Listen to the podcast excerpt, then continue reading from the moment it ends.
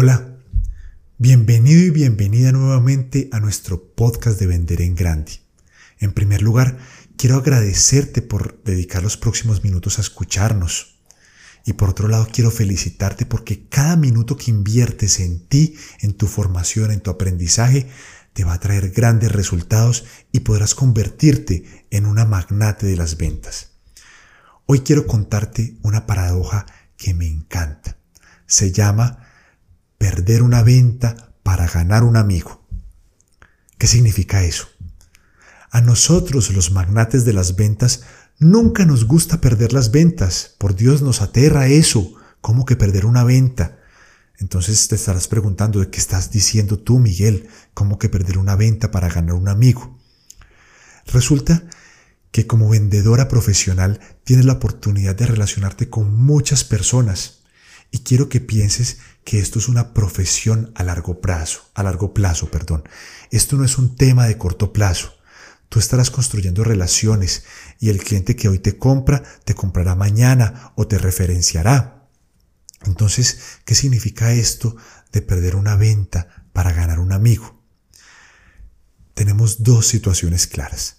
Primera situación, tu producto o servicio no es lo que tu cliente necesita.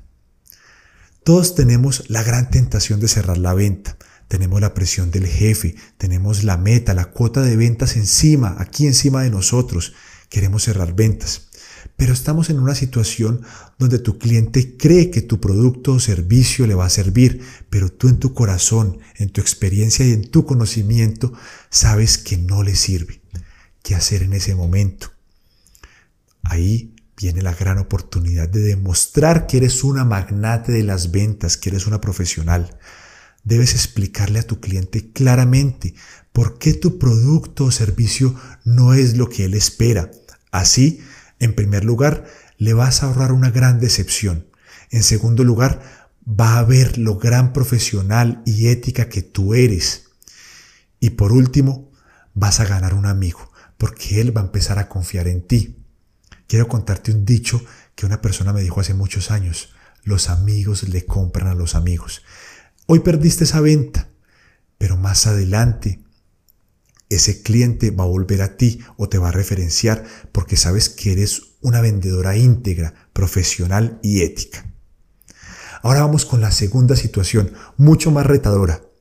Estás en el proceso de venta, tu portafolio, tu producto o servicio sí le sirve a tu cliente, pero tu cliente tiene muchas objeciones y definitivamente te da un no rotundo. Te dice, mira Miguel, no es con tu producto o servicio, me voy con la competencia.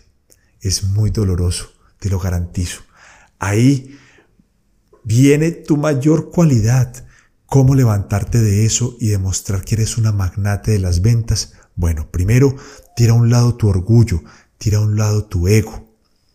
Luego, acompaña a ese cliente en esa venta dile, bueno, entiendo que no quieres mi producto, pero quiero acompañarte para que tomes la mejor decisión con mi competencia. Yo conozco más que nadie esta línea de productos. Tú conoces tu área, tu mercado más que nadie.